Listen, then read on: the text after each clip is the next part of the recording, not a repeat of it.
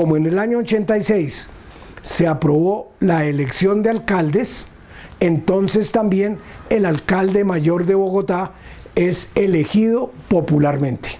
Las juntas administradoras locales le mandan al alcalde unas ternas para que escoja el alcalde local. Esos alcaldes menores, esas alcaldías locales las nombra el, señor alcalde pero de ternas que le, que le envían las juntas administradoras locales. Así tenemos esa estructura por, por ahora.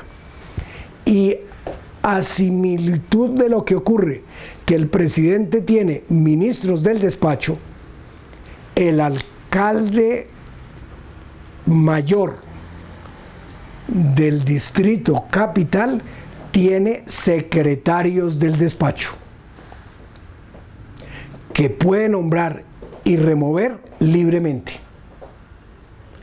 Y a similitud de lo que ocurre a nivel nacional con la existencia de departamentos administrativos, en Bogotá también los hay como entes de carácter técnico para desempeñar esas funciones específicas que se les asignen, como por ejemplo el Departamento Administrativo del Servicio Civil que ha organizado estas conferencias para todos los servidores públicos del Distrito Capital como parte de sus funciones de divulgación de la Constitución y de divulgación de la normatividad que rige a los servidores públicos del Distrito Capital. Además, el Distrito Capital tiene empresas industriales y comerciales del Estado o empresas directamente del Estado, pero que su órbita es simplemente la del Distrito Capital. Por ejemplo, la empresa de teléfonos de Bogotá es una empresa, fue una empresa del Estado la empresa de acueducto y alcantarillado de Bogotá es una empresa del Estado, ambas dedicadas también a servicios públicos. La antigua empresa de energía de Bogotá, que dio lugar luego en el gobierno del doctor Mocus a que se dividiera en otra, también creando Engesa y Codensa. Entonces, lo que aquí tenemos es que ha habido empresas industriales y comerciales que luego se transformaron en empresas de economía mixta, en el caso de las que se desmembraron de la antigua empresa Energía de Bogotá. Son ejemplos para facilitar el entendimiento de esto. O como la ya extinguida empresa distrital de, transporte urbano, que era la de los buses municipales del antiguo eh, distrito especial de Bogotá y que había sido antecedida con la empresa del tranvía de Bogotá. Son ejemplos de cómo para la intervención del Estado al nivel local el Distrito Capital también tiene en su estructura un sector descentralizado.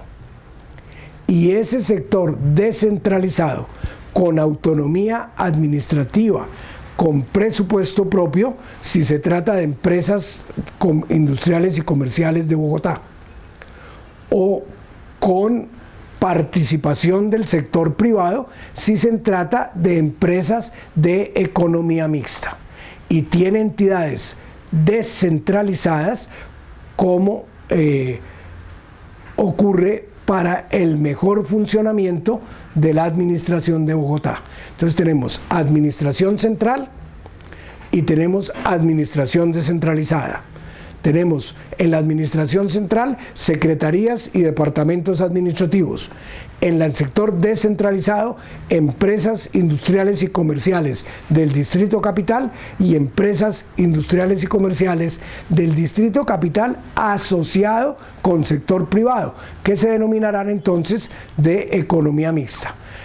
Por esta razón, a esas empresas o a esas entidades descentralizadas se les aplican en lo que sea concordante con ellas las normas que regulan a sus pares a nivel nacional.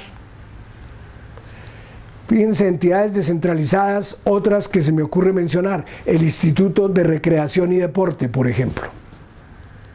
Es una entidad descentralizada que funciona como un establecimiento público, porque no es secretaría del distrito no es tampoco empresa industrial y comercial. No es tampoco empresa de economía mixta. Es una entidad descentralizada que en su caso se rige por las normas propias de los establecimientos públicos en lo pertinente. ¿Quién las crea? El Consejo Distrital como representante popular emite entonces acuerdos y esos acuerdos son los actos administrativos del distrito para la creación. Tiene cada una su propia estructura, tiene su propio director, tiene una junta directiva con funciones establecidas por el acuerdo que las crea y en forma similar en su funcionamiento a lo que ocurre con esas entidades al nivel nacional. De manera que tenemos entonces así vista cuál es la estructura administrativa del Distrito Capital. Desde luego, si cada uno de estos entes tiene por su acto de creación funciones y estructura propia, tienen autonomía administrativa, presupuesto propio, aunque forman parte del presupuesto del Distrito Capital y están sujetos en consecuencia a la vigilancia y control de la gestión fiscal por la Contraloría del Distrito Especial, del Distrito Capital. Y tiene Bogotá también una agente, una estructura para el Ministerio Público. A nivel nacional habíamos hablado de la Procuraduría General de la Nación. A nivel de los municipios existe los personeros, pero la personería de Bogotá tiene además unas funciones específicas mayores que las de un municipio como el municipio de Anorí, por ejemplo, en Antioquia, porque es apenas lógico que no puede compararse un municipio del común en el rango municipal que el distrito capital.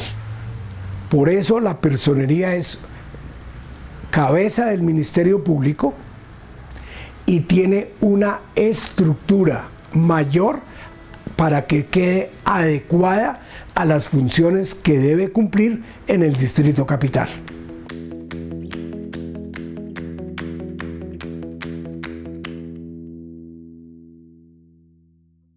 Alcaldía de Bogotá